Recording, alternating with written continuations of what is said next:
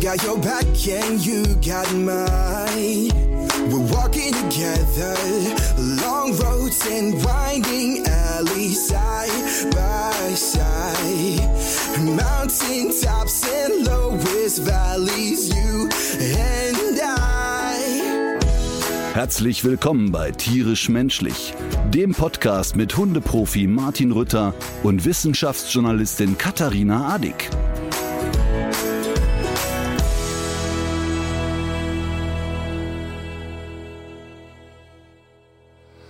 Sag mal, bist du in Jungenbrunnen gefallen? Wieso? Ey, du siehst so jung aus. Oder gewöhnst du jetzt auf die alten Tage einen Filter an, wenn wir einen Videocall haben? Ich glaube, das ist die schlechte Internetverbindung. Und an der Stelle direkt auch mal eine Entschuldigung. Erstens natürlich an unsere Kolleginnen und Kollegen, die damit zu kämpfen haben werden, aber auch an alle anderen, die hören.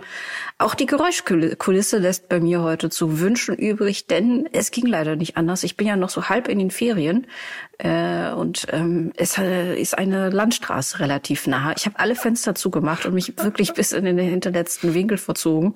Und der Raum ist auch noch relativ groß. Aber ich, wenn du sehen könntest, es sieht äh, absurd aus. Ich habe alle Decken und Jacken versammelt, die ich noch hatte, um das äh, noch einigermaßen abzuschwächen. Aber nützt ja nichts. Jetzt ist das so. Aber als hätten wir uns abgesprochen, bei mir im Nebenraum sind Handwerker. Ich kündige jetzt schon mal hier und da eine Bohrmaschine an. Boah, ich, jetzt so sozusagen aus dem Leben erzählt. Gestern saß ich im Wohnzimmer und ähm, hier sind so Rollos, die so von innen transparent sind. Ich kann also durch die Rollos durch das, also ich weiß nicht, Rollos ist wahrscheinlich das falsche Wort, so eine, so eine Beschattung. Auf so einer Rolle wird das runtergefahren. Ne? Ich kann also rausgucken, aber andere können nicht reingucken. Ja. Das ist wirklich zauberhaft. Ah, das Und, ist natürlich gut, um die Nachbarn zu beobachten. Ja, ich gucke aber aufs Meer. Okay. Da sehe ich nur dann Delfine, die wir übrigens tatsächlich letzte Woche gesehen haben. Aber was ich sagen will ist, Die dich dann aber wiederum nicht angucken können. die dürfen mich nicht angucken. Den Künstler nicht in die Augen gucken. Das kennt man ja. Ja. Aber das, das Lustige an der Sache ist, die Dinger sind noch nicht lange da. Und es hieß, die halten auch die Hitze ab. Und ich habe das Gefühl, dass die eher, ich will mal sagen, die Hitze befeuert. Und gestern sind die so heiß geworden, dass der Kleber von der Rolle sich gelöst hat und es tat einen großen Rums und alles flog von der Decke. Scheiße. Und jetzt ist aber die Firma, die Firma, ist- aber ey, sensationell, einfach gestern Abend um 19 Uhr bei dem Eigentümer der Firma angerufen. Heute Morgen 8.45 Uhr stehen die Handwerker hier.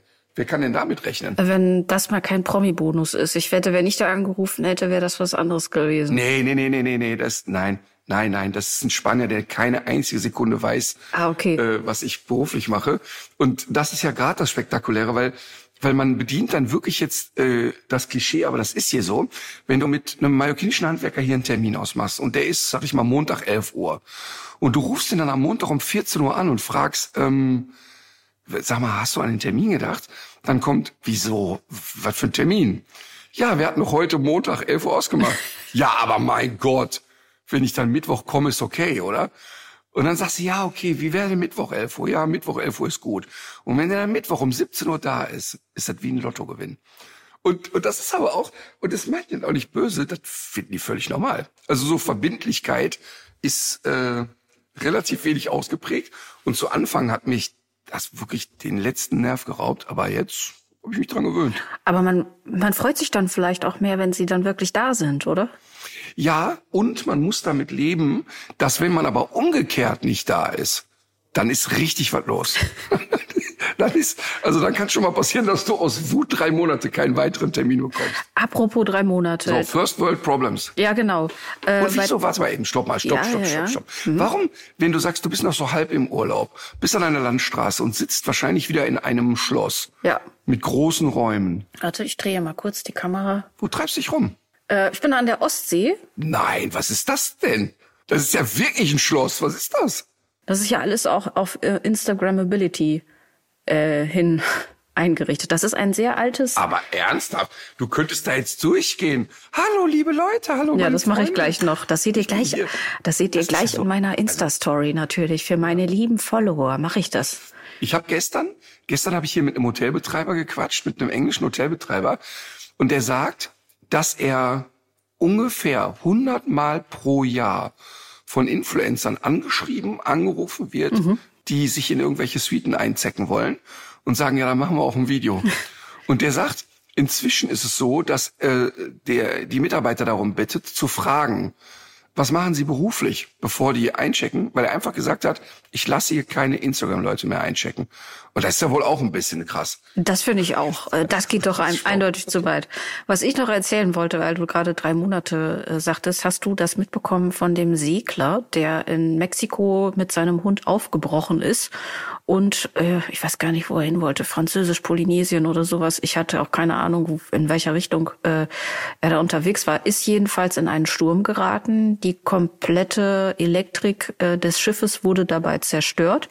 Also er war schiffbrüchig und das Ganze ist schon im April passiert. Also der war seit April verschollen und jetzt kürzlich hat ein Thunfisch Fangboot beziehungsweise ein dazugehöriger Hubschrauber, was Oh übrigens ja WhatsApp neue Fragen aufwirft, warum die so einen Hubschrauber haben, aber die haben den gefunden und Mann sowie Hund sind doch tatsächlich wohl auf, denn er hatte noch eine Angel und hat sich von äh, Sashimi und Regenwasser ernährt und den Hund auch. Ach krass, ich dachte jetzt kommt und ein Thunfischbrot hat quasi als Beifang einen Hai gehabt und darin hat man den Hund gefunden. Ja, ich habe mich jedenfalls gefragt, wie der wohl diese diese Blicke von dem Hund die ganze Zeit lang ausgehalten hat. Aber vielleicht frage ich mich das auch nur als Alma-Besitzerin. Aber immer, habe ich dir da, wo, wo wir jetzt schon äh, äh, Schiff kommt in Sturm, habe ich dir von Marvins Südamerika-Reise erzählt, wie Nein. er sozusagen in Todesgefahr war? Nein. Also das war wirklich, also das war wahrscheinlich so als Vater ähm, der schlimmste Moment, den ich hatte. Aber bevor ich das erzähle, wir, wir wollen noch mal eben ganz kurz, wieso bist du, wo bist du und wieso bist du da in so einem Riesenraum? Ja, das haben wir uns auch schon gefragt. Also wir sind zu äh, mehreren Leuten hier in diesem Ferienhaus, was ein altes Also du und deine schleswig-holsteinisches Angestellten. Richtig. Ohne geht's ja leider nicht mehr. Ich meine, wie soll ich die, das Nutella-Glas aufbekommen? Aber ähm, genau, wir haben, das ist so ein ganz altes äh, schleswig-holsteinisches Bauernhaus umgebaut zu zwei Ferienwohnungen und hier oben, ich weiß auch nicht, wir haben mit dem Raum nichts anderes anzufangen gewusst. Man hätte hier, also man könnte hier, wenn man jetzt ein Putenmester wäre, könnte man hier einige tausend Puten könnte man hier unterbringen. Aber es ist schön da. Also finde ich, für die Puten wäre es nicht schön, aber da ist es doch jetzt wirklich schön, wo ihr seid. Ja. Und wenn die Puten da wären, wäre es auch nicht mehr lange schön. Das glaube ich auch. Aber was treibt euch denn dahin? Ferien. Also das ist ja das, was Leute machen, wenn sie nicht arbeiten und nach Erholung suchen. Und dabei gibt's ja Menschen, die verlassen das Land gar nicht, sondern die versuchen, die Naherholungsgebiete direkt vor der Haustür zu erschließen, sozusagen. Okay. Und Okay. die Ostsee, das ist ein Meer, das liegt neben der Nordsee. Ach krass. Die ähm, ist bei ganz vielen Menschen in Deutschland Hä? Quatsch. als Ferienziel Nein, die. Nord nein, die Nordsee ist eine eine Fastfood-Kette. Kriegst du doch so Fischbrötchen. Hör mal übrigens, hörst du hörst du die spanischen Jungs eigentlich die ganze Zeit? Nein. Die, die stehen hier, das ist total lustig, die stehen nebenan bei mir im Raum. Und auch das ist total lustig und ich liebe das. Ich weiß gar nicht, warum ich das hier liebe in Deutschland. Ich würde jetzt wirklich zählen. Die kommen also rein, sitzen jetzt beide bei mir im Wohnzimmer auf der Couch und trinken Kaffee. Ach, du siehst die jetzt? das ist so schön. Ich kann, ich kann die sehen. Ich sitze in der Küche und kann denen quasi durch die Glastüre zugucken. Und die sind aber total nett. Die waren, die waren schon- also die haben das schon mal aufgebaut, hat ja nicht so funktioniert, aber die sind total nette, lustige Jungs. Ja. Okay, also du machst Urlaub an der Nordsee Ostsee? Und äh, standesgemäß natürlich in einem Schloss Genau. Ostsee. Ach so, ja, das ist ja nicht die Fastfood-Kette. Nein. Äh, jetzt wollte ich einmal kurz Marvin, ne? Ja. die schlimmste Situation, die ich als Vater hatte. Marvin war ja ein Jahr vor der Pandemie, wollte er ja auf zweijährige Weltreise gehen und musste ja nach einem Jahr abbrechen. Das war übrigens auch ganz verrückt. Er war in Südamerika ein Jahr, wollte dann sechs Monate nach Australien, um dort zu arbeiten, um die Weiterreise zu finanzieren. Und wollte dann also sechs Monate in Australien arbeiten und dann sechs Monate in Japan von dem verdienten Geld leben. Und dann äh, brach ja die Pandemie aus. Und dann habe ich ihn angerufen und gesagt, pass mal auf, du setzt dich jetzt, da war der in Kolumbien, in den Flieger und kommst bitte nach Deutschland zurück. Und was sagt dann so ein 21-Jähriger? Du kannst mich mal. Ne? Der sagte mal, was, ich weiß nicht, was du da Ich war erzählst. gerade in einen Tunnel. Was erzählst du? Wir haben, äh, und dann sagte der immer, und das, der war ja dann wirklich in so kleinen Orten, dann war der zwischendurch im Regenwald, dann war der in den Anden und keine Ahnung. Und der bekam echt nur sehr rudimentär mit, was so los war. Ne?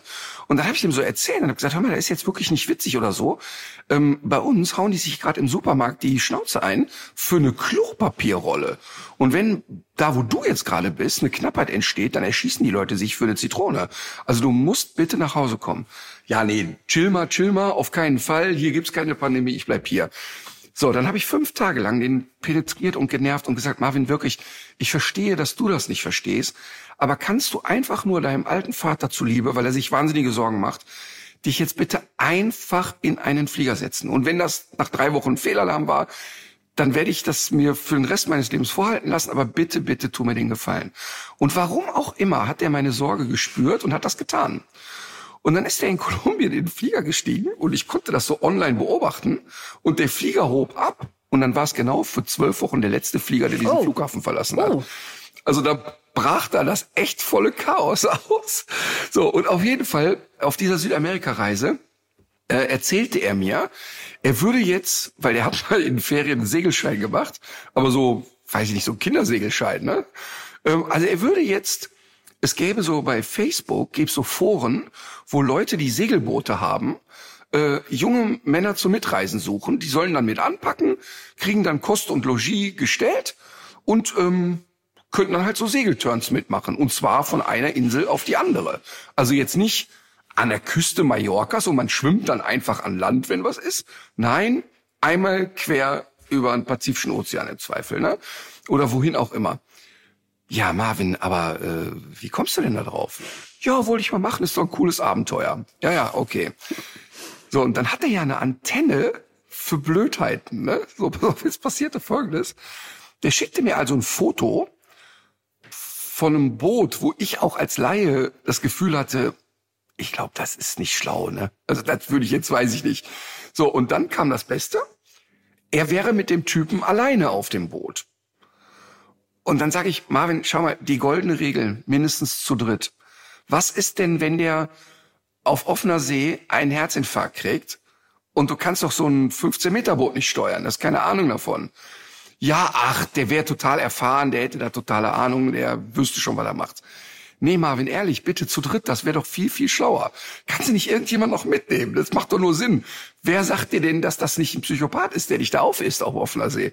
Das ist doch alles Quatsch. Bitte nimm eine zweite Person mit. Nee, nee, wird er jetzt so machen. Okay. Lange Rede, kurzer Sinn. Marvin also checkt da ein. Die fahren los.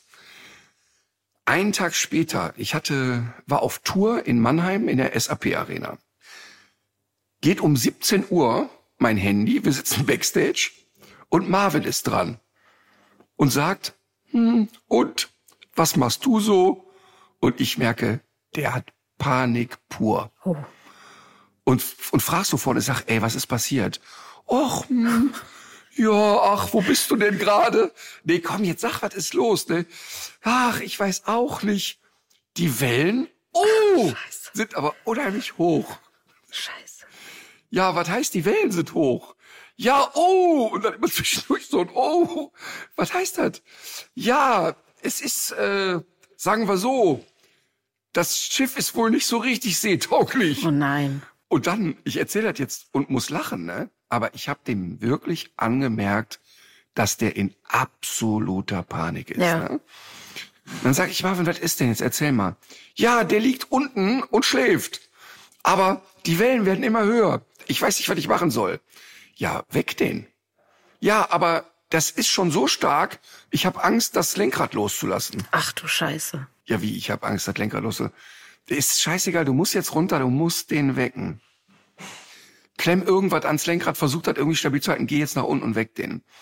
Okay, ja, ich versuch mal. Zehn Minuten später, er wieder und wirklich Panik. Der sagt, ist alles in Ordnung, kann nichts passieren.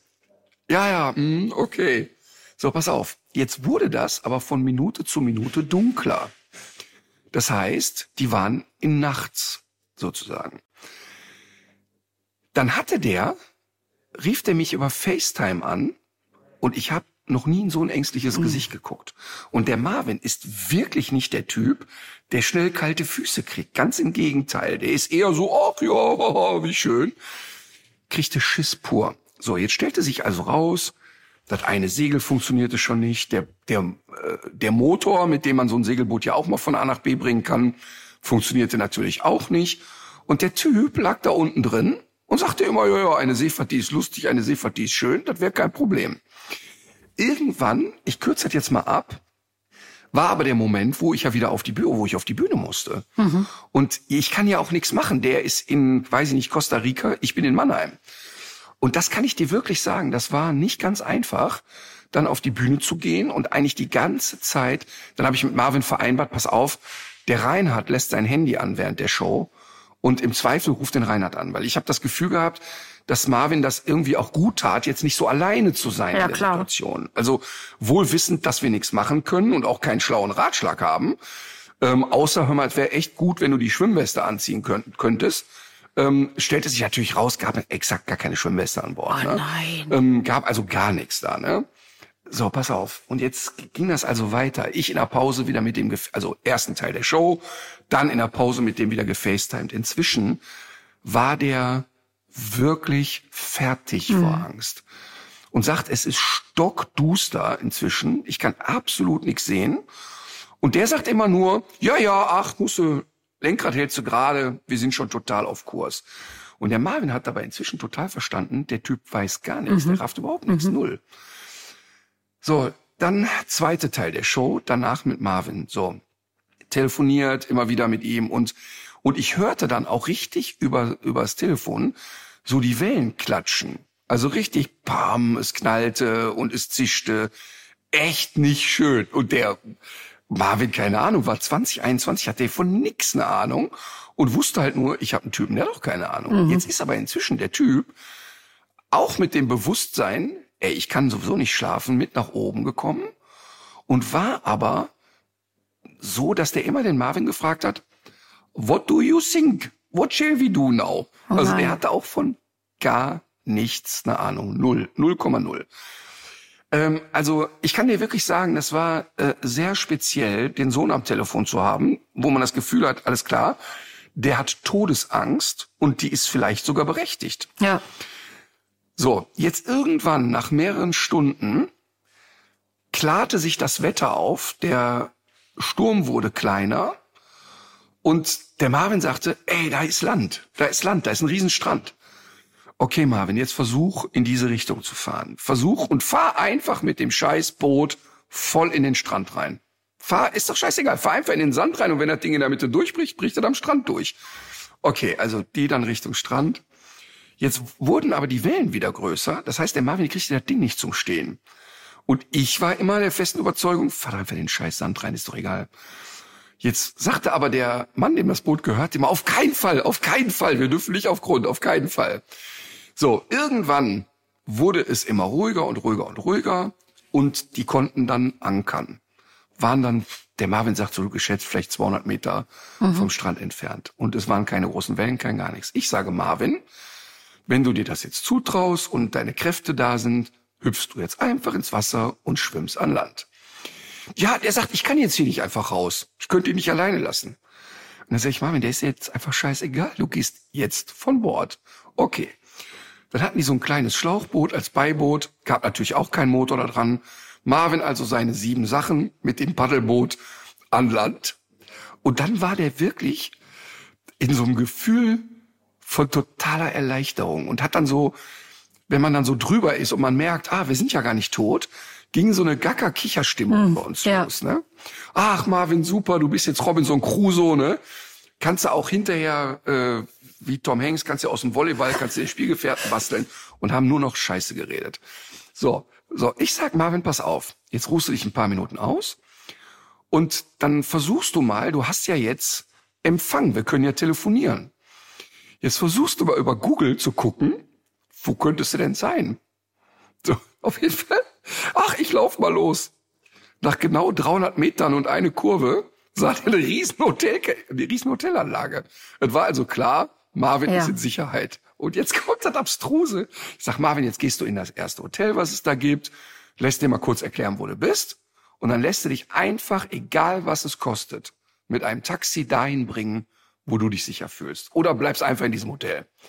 Ja, ja, okay. Und jetzt stellt sich raus, die waren die ganze Zeit keine 500 Meter von der Stelle entfernt, Nein. wo die gestartet sind. das heißt, Nein. Dieser Skipper hatte so wenig Plan, dass die einfach mal die erste Stunde einfach nur auf offener See. Beide waren fest davon überzeugt, sie segeln geradeaus. Die sind einfach auf offener See, 500 Meter entfernt von Land, einfach in einem sehr großen Kreis gefahren. Das heißt, wahrscheinlich, wenn der Typ ein bisschen Verstand gehabt hätte, hätten die wahrscheinlich gar keine ernste Situation gehabt. Aber im Nachhinein ne, waren die wirklich in Gefahr, muss man echt Heftig. sagen. Aber die Geschichte ist, Das war nicht schön, es ist äh, wie bei äh, Janosch. Oh, wie schön ist Panama. Ja, genau. Wie in dem Kinderbuch. Absolut, absolut. Aber das war trotzdem, jetzt im Nachhinein müssen wir natürlich, müssen wir natürlich darüber lachen. Aber in dem Moment, den so über mehrere Stunden so Ja. ängstlich. Und der hat, was ich nicht wusste, der hat sich in der Zeit, der hatte eine GoPro dabei und hat mit der GoPro auch sich am Anfang und am Ende gefilmt. Hm. Und wenn du das Gesicht von ihm siehst, dann weißt du, wie viel Angst er Oh hatte. Mann, oh Mann. Das war, der hat dann, der hat ja in der Zeit so ein Videotagebuch geführt und der hat zu Anfang noch versucht, so ein bisschen auf, ach ja, lustiges Abenteuer. Und du kannst aber an seiner Mimik sehen, die Stimmung kippt da gerade. Ja.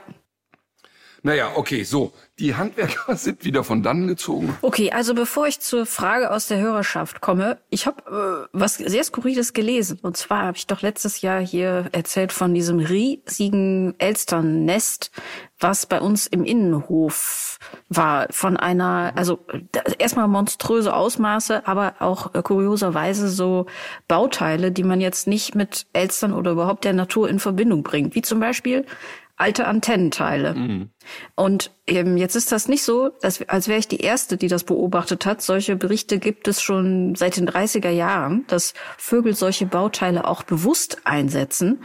Und jetzt wurde in Belgien ein Elsternest gefunden, dessen Außenwand nahezu komplett aus diesen Metallstacheln besteht, die andernorts Vögel abwehren sollen. Und man nimmt tatsächlich an, dass die Elstern das nutzen, um, um andere Vögel, wie zum Beispiel Krähen, von ihren eigenen Nestern fernzuhalten. Nein, das heißt, die haben sich quasi einen Stacheldrahtzaun gebaut. Ja, genau. Wie der Nachbar, der nicht möchte, dass rübergeguckt wird. Genau, die haben die, Ach, die nächste Stufe, wahrscheinlich ist dann die übernächste Stufe, dass die solche Rollos kriegen, wie du sie hast, dass die zwar selber rausgucken können, aber es kann niemand von außen reingucken. Das werden wir vielleicht auch noch erleben.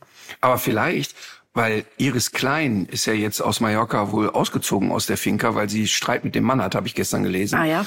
Und die hat doch noch diese, die hat doch noch diese Stromlitzen. Vielleicht könnte die die an der Elster verkaufen. Ja, stimmt, genau. Guter Tipp. So, ich habe gesehen, dass Lorraine schon in der Leitung ist. Hallo Lorraine. Guten Morgen. Hello. Die Frage kommt heute von einer Person, die direkt zu Beginn der Mail darum bittet, dass wir sie nicht für bekloppt halten. Zu spät. Also, sie schreibt, gerade jetzt im Sommer ist Trinken für alle, also auch für Hunde, wichtig. Ich habe die Fressnäpfe von Martin Rütter, also weißes Porzellan. Mein Hund geht aber immer mehr auf den Balkon, um aus einer durchsichtigen Schale zu trinken. Meine Theorie, weil sie da den Boden vom Balkon sieht. Kann das sein? Das ist die Frage. Äh, also erstmal hat sie natürlich ein Spitzenprodukt gekauft. ähm, aber nee, jetzt mal äh, Flachserei. Also erstmal vielen Dank für die Frage. Ich, ich, die ist ja schon wieder hektisch. Die ist ja schon wieder auf der Durchreise jetzt, ne? Ja, Ja, tatsächlich. äh, Ich muss schon weiterarbeiten jetzt. Aber eigentlich wollte ich dir noch den Tipp geben, dass du doch einfach mal durchsichtige Fressnäpfe rausbringen könntest, damit alle Hunde da durchgucken können beim Trinken. Also macht's gut. Bis nächste Woche. Ciao. Dankeschön. tschüss. Tschö. Also den letzten Hund, den ich aus einer Wasserschale trinken sah, von unten, war bei Wetten das. Da hat doch ein Mann gewettet vor vielen Jahren, dass er die Wasserschale schneller aussäuft als ein Hund. Auf die gleiche Art und Oh, Weise. das habe ich nicht gesehen. Und das, das, sah ist doch so von unten super aus. gefilmt. Das waren sehr lustige Bilder. Nein, also sagen wir mal so, was sollte Hat er gewonnen? der Hund, ja. Ah ja, dachte ich mir. Aber die Frage ist, also erstmal, ich finde die Frage gar nicht bekloppt und wir können die ja ein bisschen erweitern, warum manche Hunde aus manchen Näpfen überhaupt nicht trinken oder am allerliebsten noch abgestandenes Regen, Regenwasser draußen und so. Aber erstmal die Frage, die sich ja mir aufwirft, ist, was sollte der Hund für einen Vorteil haben, den Boden der Terrasse zu sehen? Also was ist der Gewinn daran? Das habe ich mich auch gefragt. Ich könnte mir noch vorstellen, wenn das auf einer Wiese stehen würde, dass er denkt, ich muss das erstmal leer saufen, damit ich in der Wiese buddeln kann oder irgendwas. Ist aber natürlich auch Quatsch. Also ich glaube, also manchmal sind es ja so banale Sachen. Ich habe immer wieder Hunde, die zum Beispiel aus einem Metallnapf nicht saufen oder aus einer Keramikschüssel nicht saufen, weil sie irgendwas Blödes erlebt haben. Ne? Also haben beim Saufen mit der Pfote drauf gepatscht, das hat gescheppert und geknallt. Oh, da gehe ich nicht mehr dran. Das muss man dann einfach ausprobieren. Da würde ich jetzt keine große Sache draus machen. Dann nimmt man mal eine Kunststoffschüssel oder, oder, oder. Also ich sehe keinen Vorteil. Ich glaube, man müsste mal gucken, ob der Hund einfach lieber draußen säuft. Auch das kenne ich. Ich habe mhm. Hunde im Training, die drinnen wirklich nicht trinken. Die, die müssen raus, die wollen raus. Warum auch immer. Aber grundsätzlich hat es meiner Meinung nach immer mit Erfahrungen zu tun, die die Hunde gesammelt haben. Oder eben auch nicht gesammelt haben. Also kennen das vielleicht auch gar nicht. Also zum Saufen unterwegs. Es ist sicherlich in aller Regel kein Problem, wenn ein Hund auf dem Spaziergang frisches Regenwasser aus einer Baumwurzel säuft. Aber 100 äh, Jahre abgestandenes Wasser, das kann schon auch mal ein Problem werden. Also auf Parkplätzen nie aus einer Pfütze saufen lassen, ja. weil da ja oft auch Ölrückstände und und also so so typische Industrierückstände dann auch sind. Aber wenn du jetzt im Wald unterwegs bist, es hat gerade geregnet oder gestern geregnet, dann ist die Chance doch ganz groß, dass das nichts äh, Dramatisches ist. Aber auch wenn das Uhr abgestanden ist, ähm, muss es nicht gesund sein. Ja. Äh, also von daher, ich würde da jetzt keine große Sache draus machen und dann einfach, wenn das Tierchen doch am liebsten aus Glasschüsseln trinkt, dann eben Glasschüsseln reichen.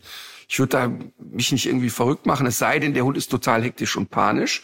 Möchte aber darauf hinweisen, dass es auch Hunde gibt, die zu wenig trinken.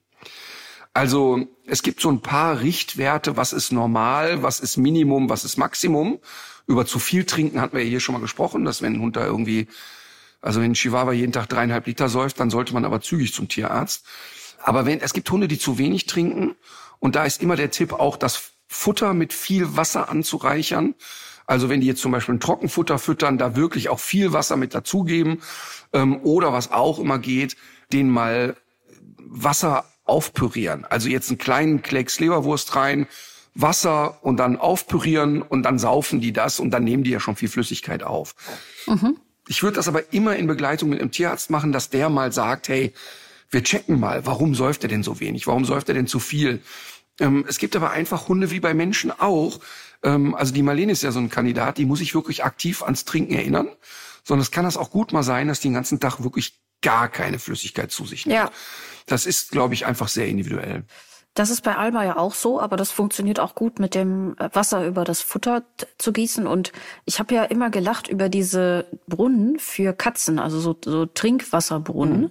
Und habe jetzt aber gehört, dass, also ich kenne das auch, wir hatten auch mal eine Katze, die eigentlich vor allem äh, fließendes Wasser getrunken hat. Also einige Katzen äh, bevorzugen das wohl ganz stark und das führt sonst auch dazu, dass sie zu wenig Flüssigkeit aufnehmen.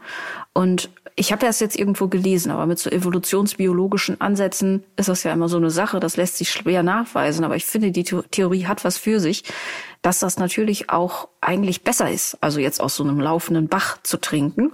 Ja. Und warum auch immer, ob nur persönliche Vorliebe oder noch was Vererbtes von irgendwelchen Vorfahren. Es ist offenbar so und dann ist vielleicht auch. Aber vielleicht ist es auch tatsächlich äh, mit ein bisschen Spielerei verbunden. Ne? Ja, oder das. Aber wenn es dazu, wenn es dazu führt, dass die Katze mehr trinkt, warum dann nicht? Ne? Ja klar, total. Ja.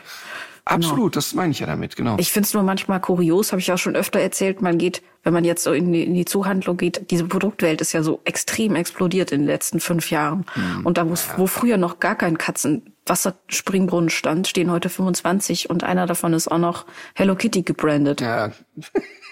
naja, ist schade der Katze, ich wollte mal so sagen. Aber das ist, tatsächlich muss man da ein bisschen darauf achten. Ich, ich hatte ja früher, als die Kinder noch klein waren, dann ist man ja immer bemüht, dass die gesunde Nahrung zu sich nehmen. Und jetzt hatte ich wirklich das große Glück, dass die wirklich von Anfang an Bock auf alles hatten. Also die Milja hat sich als Zweijährige mal ein paar Wochen lang ausschließlich über Kapern ernährt. Frag mich nicht, warum die Kapern mampfen wollte. Was? Aber, ja, die hatte, und was die alle gern gegessen haben, war roher Fisch. Also schon wirklich von ganz, ganz klein an waren die, also wenn da, habe ich dann heimlich teilweise Sushi gegessen, weil mir das zu teuer wurde, weil die alle immer mampfen wollten. Das war ganz extrem. Also das hat, also Nahrung hat ja sehr stark mit Prägung oder, oder wie man sozialisiert ist zu tun. Aber wir hatten dann immer so ein Ritual, dass natürlich äh, Gemüse und so eine große Rolle spielen sollte und Obst. Und ich habe dann immer mit meinen äh, wirklich eher wenigen Fähigkeiten Sachen daraus geschnitten. Also weißt du, also das heißt aus Brokkoli ein Tannenbäumchen gebaut und so, ne? Und das war immer lustig und da hatten die immer irgendwie ein bisschen Spaß dran. Mhm. Also, aber wie komme ich jetzt darauf? Sollen wir für die Katze einen Brokkolibaum? Nein. Also den Tieren es schmackhaft machen in irgendeiner Art und Weise, dass sie genug trinken. Ja, ich finde auch, das, Das ich das ist doch alles völlig plausibel. Kommen wir zur Lieblingsrubrik. Oh Gott, oh Gott.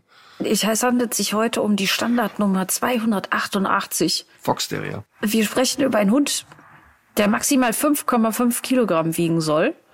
Der Rüde erreicht eine, 5,5. ja. Der Rüde erreicht eine Widerrisshöhe zwischen 28 und 33 Zentimetern. Die Hündin zwischen 23 und 30 Zentimetern. Was soll das für ein Schuh? Ich habe die ganze Zeit ein schlechtes Gewissen, weil je später es jetzt wird, desto mehr ist hier los auf dieser Landstraße. Hörst du das eigentlich auch? Nein, ich höre gar nichts. Ah, ich glaube, das landet alles auf der Au- Aufnahme. Also das ist, äh, das tut mir wirklich leid. Aber jetzt liegt das Kind im Brunnen. Nächste Woche ist wieder alles, alles top. Es ist ein kleiner, lebhafter und anmutiger Hund laut VDH Raserlexikon. Und jetzt steht hier etwas in dieser Beschreibung, das habe ich vorher noch nie gelesen. Knochen mittelstark bis leicht.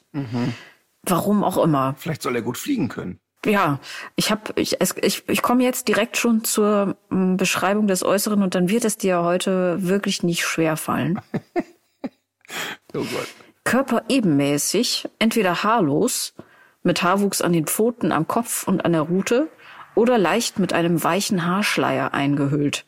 Es gibt zwei deutlich verschiedene Schläge, den rassigen und feinknochigen Deer-Type sowie den gedrungenen, der einen kräftigeren Körper- und Knochenbau aufweist, Cobby-Type. Ach so, ja, okay. Ja, ja, okay. Ich, ich denke, ich hab's. Ja, du möchtest es gerne lösen? Ja, also es gibt ja zwei Varianten jetzt. Entweder ist es der Schuluiz Cointli.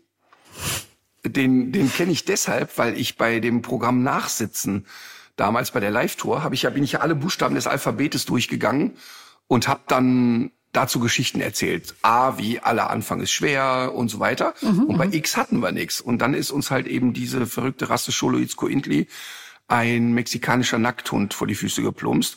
Und wenn es der nicht ist, ich sehe es an einem Kopfschütteln, dann ist es wahrscheinlich ein Chinese Crested oder so, ne? Yes, Wie sowas. genau der ist es. Mein Gott, nein, nein, nein, nein. Also, jetzt kommt's. Ich bin geschlagen worden wegen dieser Hunderasse. Ja?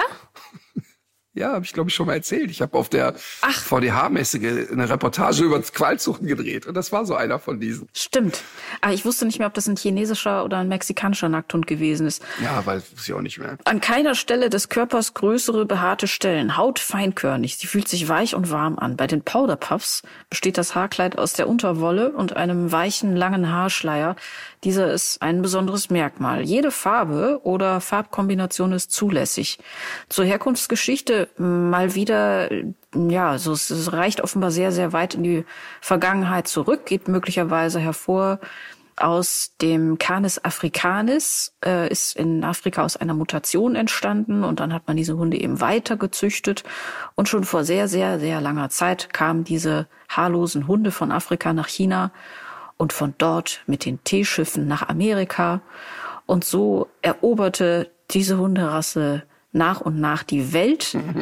Ja, und jetzt äh, noch zum Thema ähm, wie verhält er sich? Dazu gibt's eigentlich wenig. Hier steht eigentlich nur fröhlich, niemals bösartig. Also das ist alles, was ich hier zum, was ich hier zum ähm, Verhalten eigentlich findet. Dafür ist die Liste der möglichen Erkrankungen umso länger. Also sowohl was die Hautkrankheiten, Allergien, Zahnfehlstellungen, die ja offenbar wohl auch genetisch an die Hautgeschichte gekoppelt ist. Ja. Äh, also die Liste ist wirklich, ist wirklich sehr lang. Also Zahnlosigkeit ist da ja fast schon Standard, weil diese, diese Stellen, wo die Zähne fehlen, äh, scheinbar auf dem gleichen Gen liegen wie Thema Nacktheit, wie das Thema Nacktheit. Ähm, vom Verhalten her echt nette Hunde. Wirklich nette Hunde. Kann man wirklich, also äh, echt nicht anders sagen. Ich habe ja interessanterweise doch einige im Training gehabt. Ähm, sehr häufig aber bei Leuten, die den Hund so aus, als Beifang mitbekommen haben. Also die eigentlich ganz im positiven Sinne gemeint stinknormale Hunde hatten. Und dann ist denen so, ach ja, ist abgegeben worden oder über den Tierschutz oder keine Ahnung. Ich kenne also echt einige Leute, die völlig bei Verstand sind, was das Thema Hund anbelangt, ähm, und trotzdem so einen Nackthund haben. Unter anderem die Sängerin Michelle. Und die ist beim Thema Hund echt klar bei Verstand, muss ich wirklich sagen. Ist eine sehr tieraffine und und und also ist eine Person, die total das Herz am rechten Fleck hat beim Thema Tier. Also das kann ich echt nicht anders sagen. Und die geht auch echt total gut und vernünftig mit den Hunden um. Und die hatte ja auch so einen äh, Nackthund und der so als Beifang mitgefischt wurde. Aber trotzdem muss man sagen, die Hunde sind erstmal vom Verhalten sind die tipptopp.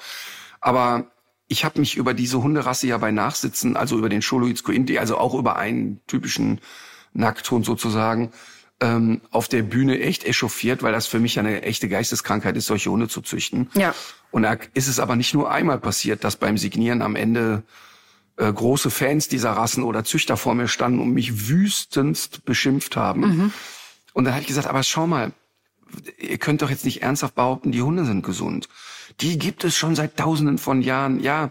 Aber Macht's schau mal, besser. allein die Tatsache, dass wenn wir, allein die Tatsache, dass wenn wir zwei Nackthunde miteinander verpaaren, dass mit einer nahezu hundertprozentigen Wahrscheinlichkeit Totgeburten und wahnsinnig stark behinderte Hunde auf die Welt kommen, da können wir doch nicht davon reden, dass das irgendwie ganz knusper ist. Ne? Das, Mhm. das ist doch, das ist einfach nicht richtig.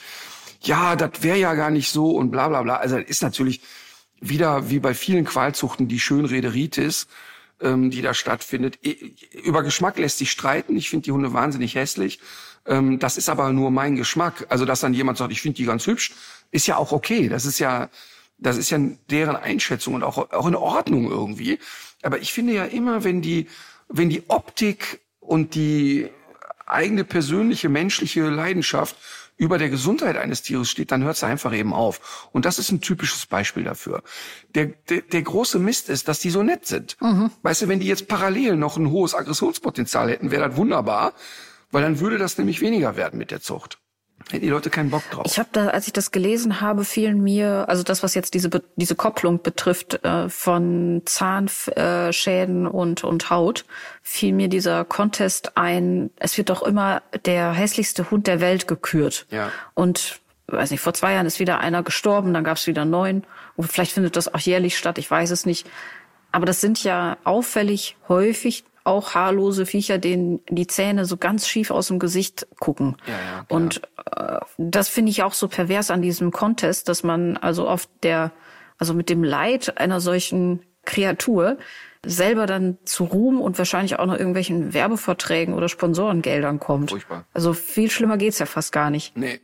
Ja, wobei das äh, natürlich, muss man sagen, ja jetzt nicht das Ziel ist, wenn die da jetzt, wenn die jetzt solche Hunde züchten, ist ja schon die Idee, dass die wohlgeformt sind quasi, ne? Ja, ja Also- gut, das kann schon sein. Aber ja, das, ich meine das jetzt auch nicht auf diesen chinesischen Hund bezogen. Ich glaube, das sind ja dann auch mm, oft Mischlinge oder irgendwas anderes, ich weiß es nicht. Aber ich kann mir das nicht anders vorstellen, als dass es nicht irgendwo in Hollywood auch Leute gibt, die Nee, nee, äh, ganz gezielt auf solche äh, äh, Absurditäten irgendwie auch hinzüchten. Ja, das ist, also ich, mir tut das immer leid und ich finde das schade und, und verstehe das immer nicht, weil der gesunde Menschenverstand, ich meine, ich mache auch viele Dinge, die vielleicht nicht dem gesunden Menschenverstand entsprechen, aber Ja, stimmt. mir tut das, äh, mir tut das wirklich leid. Gut. Merkst du, wie ich das ignoriere mit dem stimmt? Ja. ja, wir haben ja heute die Zeit auch gar nicht dafür. Lange Rede, kurzer Sinn. Ich äh, finde nicht, dass man sowas züchten darf. Aber ich äh, kann wirklich nur sagen, dass die Verhalten prima sind. Und wenn dir so ein Hund begegnet aus dem Tierschutz, dann ist es auch okay, finde ich. Aber einen vom Züchter kaufen, verstehe ich gar nicht. Verstehe ich auch nicht. Aber was mich noch interessieren würde, mit welchen Problemen sind denn, oder, oder sind das einfach nur sehr schlaue Hundehalterinnen und Hundehalter gewesen, die einfach aus Spaß äh, und um den Hund besser zu verstehen in die Hundeschule gegangen sind? Oder gab es bei denen auch zum Teil so Auffälligkeiten? Ja, also die, die ich im Training hatte, hatten, aber das ist nicht repräsentativ für die Rasse, glaube ich, oder Ja. weiß ich, waren eigentlich durch die Bank weg sehr, sehr ängstliche Hunde. Ähm, das hatte aber damit zu tun, dass eigentlich alle, die ich kennengelernt habe, ähm, aus ganz verwirrten Zuständen kamen. Also ganz häufig gar nicht mit dem Hund spazieren gegangen, schon im Welpenalter nur rumgetragen, keine Sozialisation erlebt. Ähm, also äh, aufgrund dessen große Probleme. Ich äh, kenne aber wirklich auch äh, doch mehr von denen, als mir lieb ist, die wirklich ganz munter durch die Welt laufen, ein gutes Sozialverhalten haben, mit anderen Hunden klarkommen. Also Nur die, die bei mir gelandet sind, waren dann Hunde, die sehr auffällig ängstlich waren, aber immer für mich erklärbar aufgrund der Vorgeschichte, die sie hatten. Also nicht rassetypisch aus meiner Sicht. Weil ich sag mal, wenn ich einen Golden Retriever, der nicht für Ängstlichkeit und Schreckhaftigkeit steht, ich meine, wenn der das erste halbe Jahr nur bei einer Oma auf einer Couch liegt und noch nie eine Wiese unter den Füßen hatte, dann wird er sich auch nicht normal entwickeln. Nee, ich glaube auch. Aber da bei dem, bei den Ausstellungen, da wo die, hatte ich glaube ich hier schon mal erzählt, ich hatte dann ja da, ähm, waren mit der Kamera da und ich habe dann so ein Interview gemacht und im Hintergrund waren diese Nackthunde und ich erzählte halt auf Deutsch, Mensch, das sind ja hier, guck mal hier, das ist so ein Beispiel für eine Abartigkeit der Menschen. Und da kam mir diese Züchterin und dachte, ach, da ist ein Bericht über meine Rasse und gab mir einen dieser Hundeaufnahmen. Und dann habe ich, ach Mensch, das ist ja praktisch und habe dann noch so ein bisschen erklärt. Und dann kam aber ein deutscher Züchter und flüsterte ihr ins Ohr, hör mal, das ist der Ritter, der lästert gerade über unsere Rasse ab. Und dann hat sie mir den Hund weggenommen und so auf den Kopf gehauen. das war ganz lustig eigentlich. Gibt's das noch irgendwo auf Band? Ja, wir haben das äh, nie ausgestrahlt, aber wir haben da, also wir haben schon die Reportage ausgestrahlt, aber nicht diese Szene, Ja. Weil wir, wenn, wenn ich eine Reportage über Qualzuchten mache oder über was auch immer, dann finde ich, dann muss man eben aufpassen, dass man nicht diffamierend wird. Und d- diese Frau, die sah dann auch schon aus wie der Hund und die, die war, die war so gaga und ich möchte nicht den Eindruck erwecken, dass alle Menschen, die so einen Hund haben, automatisch ganz schwer einen an der Macke haben, denn das ist ja nicht so. Das ist ja das Problem bei Qualzuchten, dass viele Menschen sich einen Hund kaufen, die auf ein, wirklich erstmal eher normale Leute sind und gar kein Bewusstsein dafür haben. Guck mal, das beste Beispiel ist doch Ina von Mops Aktivismus. Die setzt sich dafür ein, dass die Menschen verstehen, dass Möpse wirklich ein schlimmes Leben führen. Hat aber selber einen Mops gekauft, weil sie sagt, ich bin völlig naiv daran gegangen. Ich hatte einfach keine Ahnung.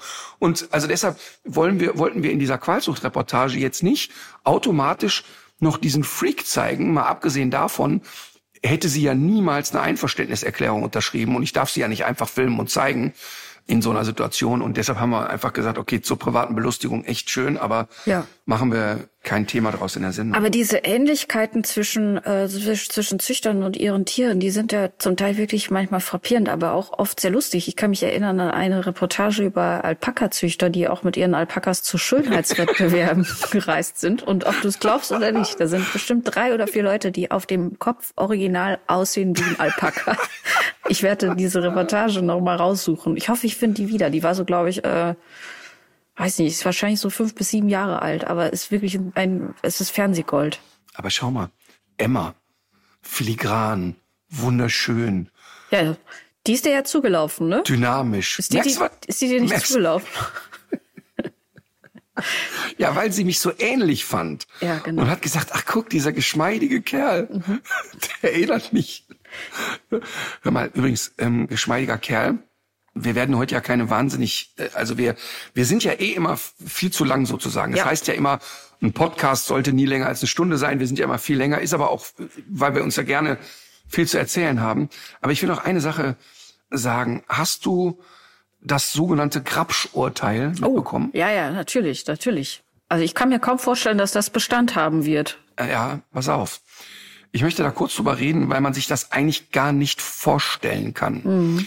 Und zwar für die Menschen, die es nicht wissen, eine 17-jährige Schülerin. Ich lese aus dem Tagesschauartikel vor. So, um den Zorn von Carlotta und ihren Mitstreiterinnen zu verstehen, muss man in den April 2022 zurückblicken. Der Schauplatz, die Schule Roberto Rossellini. Eine damals 17-jährige Schülerin geht mit einer Freundin ins Klassenzimmer und spürt, wie ihr von hinten jemand in die Unterhose greift und ihr Gesäß begrapscht. Es ist der Hausmeister der Schule. Die junge Frau bringt den Fall zur Anzeige. So, jetzt halte ich gut fest. Das Gericht in Rom hat geurteilt, da die Berührung ja nur zwischen fünf und zehn Sekunden gedauert hat, sei der Straftatbestand einer sexuellen Belästigung nicht erfüllt. Äh, da musst du, ich habe wirklich, während ich das erzähle, ich habe wirklich Gänsehaut am ganzen Körper. Es ist wirklich, ich kann das nicht glauben, dass 2023, egal wo und erst recht nicht in Italien, ein wirklich ernsthaft ein Richter so eine Formulierung rausknüppelt. Aufgrund dessen haben jetzt junge Frauen Videos gemacht online, wo sie einfach nur da stehen, sich gegenseitig festhalten und der Ticker läuft. Um zu zeigen, wie lang sind fucking zehn Sekunden oder auch nur fünf. Mhm. Bist du schon mal von jemandem in den Arm genommen worden, den du nicht leiden kannst? Mhm. Und diese halbe Sekunde kann schon sehr unangenehm werden. Mhm. Da grapscht also ein Hausmeister einer 17-Jährigen in die Hose und dann heißt es, ja, das waren ja nur läppische fünf bis zehn Sekunden. Wirklich als, als Vater, ne, mich macht das so wütend. Und ich habe dann, muss ich auch ehrlich gestehen, ich habe Gewaltfantasien. Ich finde das so schlimm. Ich finde das so schlimm und mich macht das so wütend und ich kann das nicht fassen. Weißt du, wir äh, reden von immer so Sachen wie, ja, Rammstein, es gilt die Unschuldsvermutung. Ja, es gilt die Unschuldsvermutung, alles cool. Aber äh, trotzdem habe ich doch, wenn ich so ein Rammstein-Thema lese, habe ich doch als Mensch aber trotzdem auch ein Bauchgefühl und trotzdem auch, Moment mal eben, da steckt eine Systematik dahinter und K.O.-Tropfen ja oder nein, wie Frauen und Menschen verachtend ist das, was da vorgeht. Und da, da, da muss ich nicht automatisch ein Urteil hören, sondern ich habe ein, ein Gefühl. Ich bin ein Mensch, der ein Gefühl dafür hat. Und hier geht's aber ja eine ganze Schippe weiter. Da setzt sich ein Richter hin und sagt, ja, nee, waren nur fünf bis zehn Sekunden, infolgedessen ist keine Belästigung. Das ist doch Wahnsinn. Ja. Das ist doch einfach Wahnsinn schlimm. Und ich hoffe, und ich hoffe wirklich, dass diese junge Frau wirklich den Mut hat und genug Öffentlichkeit bekommt, um Geld zu bekommen, um dagegen vorzugehen. Achte mal darauf. In Italien ist sexuelle Belästigung ein Straftatbestand. Dabei wird nicht spezifiziert, wie lange die Belästigung dauern muss, um als solche anerkannt zu werden. Dass ein Gericht in Rom nun eine Mindestdauer von zehn Sekunden definiert, schreit förmlich nach kreativem Protest. Zum Beispiel das Video eines jungen Pärchen auf Instagram. Er greift ihr an den Po, sie sagt, du Grabscher, ich zeige dich an. Er mit dem Blick in die, auf die Uhr, ich habe ja noch neun Sekunden. Mhm. Weißt du, also, und genau das zeigt eigentlich, das ist so zum Kotzen. Und jetzt, jetzt geht's noch weiter. Der Freispruch hat zur Folge, dass der Hausmeister wieder in seiner alten Schule arbeiten kann. Äh, die Staatsanwaltschaft hatte dreieinhalb Jahre Haft gefordert. Die junge Frau will offenbar Berufung in das Urteil einlegen. Laut ihrem Anwalt will sie nicht hinnehmen, dass eine solche Tat nicht wie ein Verbrechen geahndet wird. Mhm. Jetzt geht ja der nächste Schritt los. Was ist da in der Schule los? Dass man sagt, ach, weißt du was, ist doch alles in Ordnung, ist ja freigesprochen worden, der kommt wieder hierher. Mhm. Das ist doch nicht normal. Das ist doch einfach nicht normal.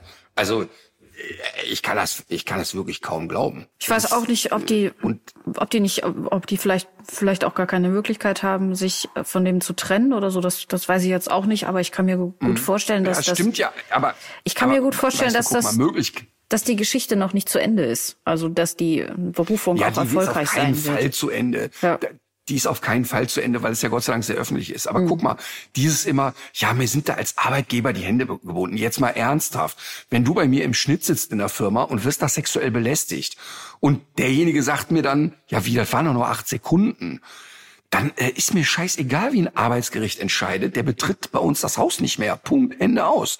Und dann ist das eine Sache, dass man vielleicht juristisch nicht recht bekommt, aber moralisch kommt der Mensch nicht mehr bei uns rein. Mhm. Punkt, Ende der Durchsage. Und da, und da braucht mir auch keiner zu erzählen, oh, das ist aber arbeitsrechtlich ein Problem. Einverstanden, dann trage ich die Konsequenzen. Kann gerne auf der Payroll bleiben, der arbeitet nicht mehr für mich. Und ich möchte da sowas auch nicht. Ich finde das so schlimm. Ich könnte mich wirklich, ich habe das so vor Augen, weißt du, Milja ist 18 Jahre alt. Und der Gedanke, dass die das erlebt und dann noch erlebt, dass nicht mit Pauken und Trompeten gesagt wird, es ist total richtig, dass du ihn angezeigt hast. Es ist mutig und vernünftig, dagegen vorzugehen, sondern dann noch vor Gericht hört so sinngemäß, ja, was hast du denn?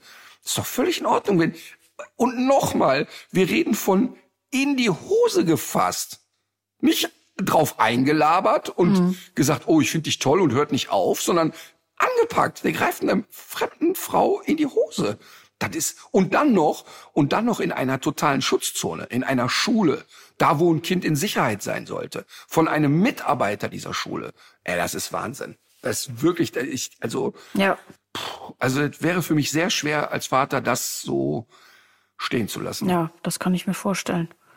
Ja, ich, ich bin mal gespannt, wie das da weitergeht. Ich kann mir, ich kann mir das weder vorstellen, dass er wirklich noch an dieser Schule landet, aber auch nicht, dass dieses Urteil Bestand haben wird. Und dann, ja, ist es vielleicht dann auch ein für alle Mal klar, dass, dass ähm, dass man solche Urteile nicht, nicht mehr sprechen darf. Aber ich konnte das, als ich das gehört habe, ich konnte das nicht glauben. Hm. Ich konnte das nicht glauben, dass wirklich, Ich kann nur verstehen, wenn ein Anwalt den Antrag stellt darauf, wo du denkst, okay, das ist der Anwalt, der versucht ihn zu vertreten. Aber das ist so eine Wahnsinn. Wirklich Wahnsinn. Ja. Beklemmend ist das. Sehr. Mich macht das fix so fertig. Das glaube ich. Weil ich mich so da reinversetzen kann, wie das wäre, wenn das meinen Töchtern passiert. Ja. Schlimm. Schlimm, schlimm, schlimm. So, wie kriegen wir jetzt das Ding hier zu Ende? Ja, äh, Willst du noch einen- frag ich mich auch, ich frag mich auch gerade. Ja, ich habe noch, noch einer, das wird jetzt. Ich könnte noch- also es ich wäre jetzt alles unpassend, was ich noch auf, auf Lager hätte. Ich könnte noch was sehr Belangloses fragen. Ja, bitte. Hast du dir schon einen blauen Haken gekauft? Bei Twitter oder bei Instagram?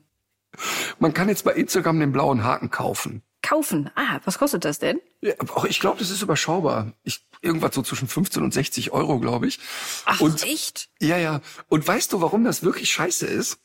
Der blaue Haken hatte ja, also du musstest ja so ein bisschen nachweisen können, dass du eine Person des öffentlichen Lebens bist, dass du es wirklich bist. Also jetzt, ich glaube, so zum Beispiel in deinem Fall wäre es ähm, aufwendig, aber da würde man den blauen Haken hinbekommen, sagen, schauen Sie mal, ich veröffentliche Dinge, ich bin Autorin, ich betreibe den Podcast öffentlich und so weiter und so fort.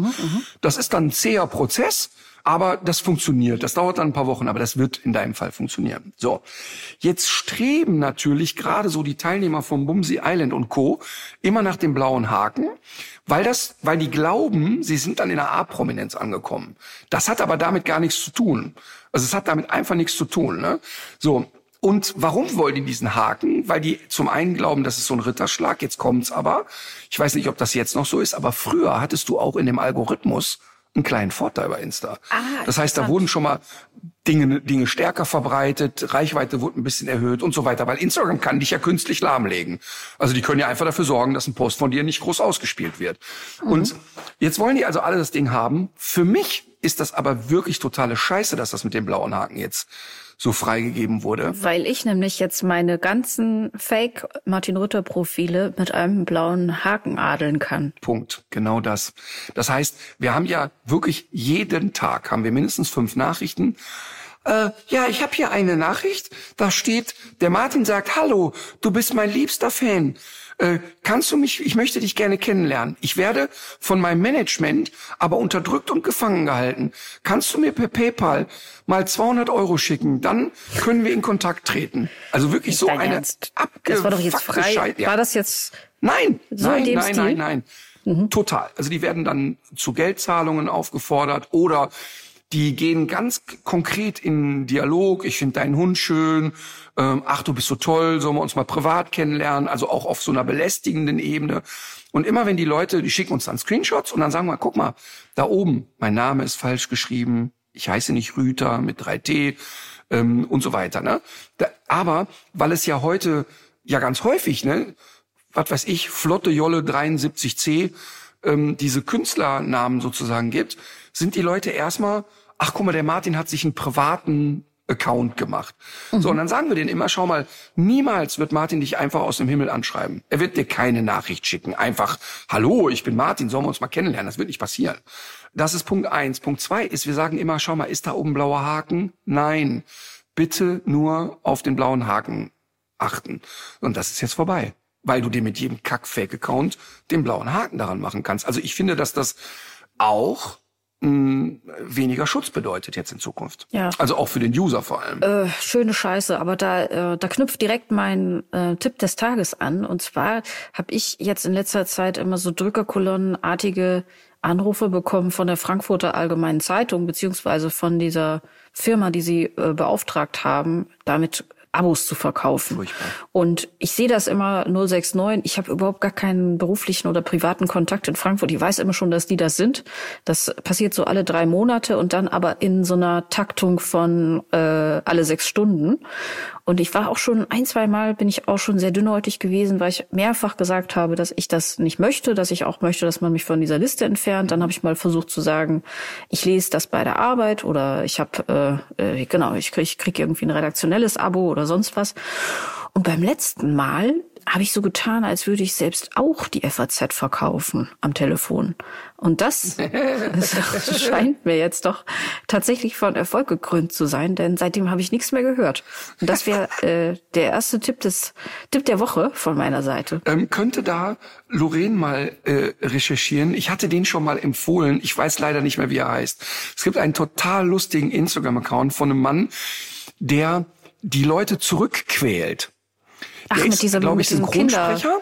äh, macht er Mit das diesem nicht Kinder- mit diesem und der geht dann- ja, mit so einem Kinderklavier oder so einem so einem Apparat irgendwie, ne? Und der tut so, als wären die selber in einer Hotline gelandet. Das Mhm, Das heißt, weit, der äh, sieht an der Nummer, das ist wieder so ein Ding. Ja. Das ist so lustig. Und sagt ihm, hallo, was ist Ihr Anliegen? Sie wollen, äh, was weiß ich, neuen Kundenkontakt, drücken Sie die Eins. Sie wollen in Zukunft mehr von uns erfahren, drücken Sie die Zwei. Und dann kommt und dann lässt er erstmal eine halbe Minute die Kinder. Das ist so lustig. Was aber auch geht, das habe ich mal gemacht. Ich habe denen gesagt, hören Sie mal, ich möchte das nicht, aber ich kann Ihnen zwei Kontakte nennen, die total Bock darauf haben. Und dann habe ich einfach willkürlich aus meinem Handy Handynummern rausgerückt. Nicht das dein ist auch schön, der Gedanke. Das ist richtig gemein. Aber zu dem ersten Tipp, äh, man muss das auf jeden Fall üben. Ne? Also diese, das ist ja nichts, was einem spontan einfällt. Genau. Das heißt, man muss gut vorbereitet sein. Ich habe ich hab aber noch einen zweiten Tipp diese Woche. Und zwar war ich mit dem Käferexperten Thomas Förren auf einer Sandfläche am Niederrhein und da haben wir Laufkäfer Was für einen gesucht. Experten? Der Käferexperte, von dem ich hier auch schon öfter gesprochen äh, habe, der heißt bei So lustig. Warum habe ich Kiffer-Experte verstanden? Lass mich überlegen. Nee, ich glaube nicht. Am Sandstrand. Das, das ist das Feriengehirn. Anders kann ich mir das nicht erklären. Ich habe schon mal hier im Podcast drüber gesprochen. Er firmiert bei Instagram auch unter dem Namen Totholz Thomas und war an der Krefelder Studie, äh, die so genannt wird, beteiligt. Ich glaube 2017 ist die rausgekommen und hat wirklich weltweit für sehr, sehr viel Aufsehen gesorgt, weil nämlich das erste Mal quantifiziert werden konnte, wie stark so Fluginsekten in ihrer Biomasse zurückgehen. Und das ist die Arbeit von äh, ehrenamtlichen Menschen gewesen, die das über, die da über Jahrzehnte die Daten gepflegt haben und gewogen und gemessen und getan und endlich auch, also so eine sehr, sehr wichtige Datengrundlage ist. Und er selber ist aber äh, einerseits auch eben, wie gesagt, Käferexperte, aber auch Biodiversitätsforscher und kritisiert auch einige so Pseudomaßnahmen, auf die man sich als Journalistin auch ganz gerne mal stürzt. So zum Beispiel solche Sachen wie Hummeltaxis oder Blühstreifen oder Insektenhotels, das äh, findet man dann, ja, das, das sieht dann immer von weitem aus wie eine sehr gute Lösung, aber das hat natürlich mit dem Thema Biodiversitätsschutz erstmal überhaupt gar nichts zu tun. Und am Mittwoch, also gestern, wenn wir diesen Podcast ausstrahlen, ist ein Gespräch bei WDR 5 Quarks mit ihm gelaufen und da hatte er endlich mal Zeit in Ruhe über diese ganzen Themen zu sprechen. Da sind auch Hörerinnenfragen durchgedrungen und die beantwortet wurden und das ganze Gespräch kann man sich ohne Unterbrechung noch sehr gut bei WDR 5 Quarks anhören. Ich werde es verlinken. Es ist interessant, dass du jetzt mit einer tierischen Empfehlung kommst. Äh, mein Tipp des Tages ist, äh, da geht es um Schlangen, aber um Wurstschlangen.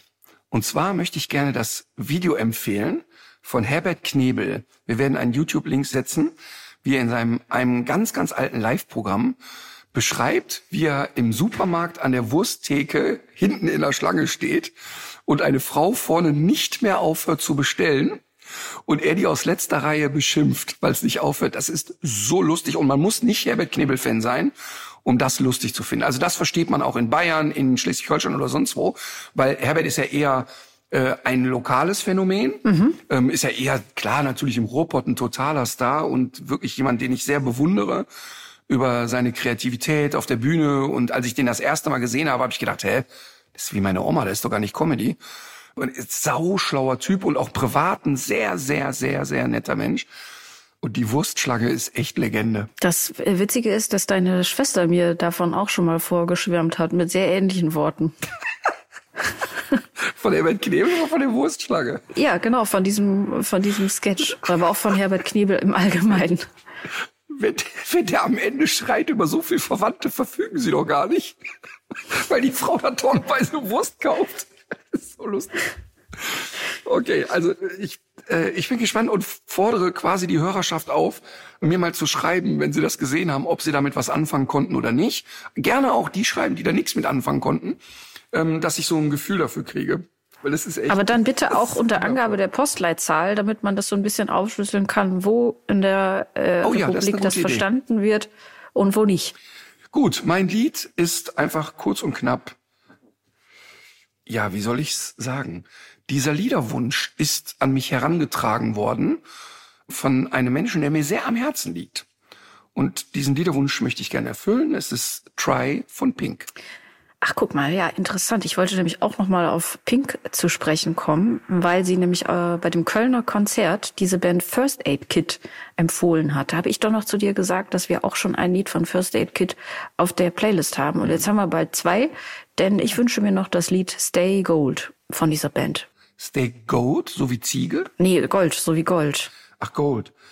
Ähm, das mit dem Gold, das ist ja der Spitzname von Tiger Woods, dem Golfer. Warum? Für die alle ist der Goat, weil es die Abkürzung ist für Greatest of All Times. Ach so, ah, okay. Ich dachte, der hätte irgendeine Eigenschaft, die er mit Ziegen teilt, aber meistens ist das Leben ja dann doch viel langweiliger. Gut, dann äh, werde ich jetzt in den Pool gleiten. Wie immer, ja. Dass dir das nicht langweilig wird. Ich will hier einfach nicht mehr weg. Nein, das wird mir nicht langweilig. Ich, ich glaube, dass aus den sechs Wochen, vielleicht werden ja auch 16 Jahre, vielleicht komme ich einfach nicht mehr wieder. Ah ja. Mhm. Mhm. Mhm. Ja, aber sag vorher Bescheid. Das hat ja auch wirtschaftliche Auswirkungen auf mich. Warum betrachtest du mich immer nur als Cash-Cow? Das ist, das ist so eine Art, nee, das ist, das ist ein Verhältnis von wie, wie Landwirt zu Nutztier. Ich will natürlich, dass es dir gut geht. Ach, okay, das führt Das- jetzt zu das- weit. So, wir sind schon über nein, die Zeit. Das, nein, das führt gar nicht so weit, denn das kann man hier ruhig mal sagen. Ich habe während Dreharbeiten mit einem Fuß auf der Straße gestanden. Katharina zog mich vorsichtig zur Seite und sagt, komm mal von der Straße runter, ist gefährlich. Ich sagte, du bist wie eine Mutter zu mir. Nein, du bist lediglich meine Cash-Cow. Schön. Aber ich habe dich gerettet. Das, das, das, das Ja, sollten wir danke, dabei Mama. noch mal festhalten. Ja. Ja, ja. Vielen, vielen Dank. So, in diesem Sinne, legt euch wieder hin. Legt euch wieder hin.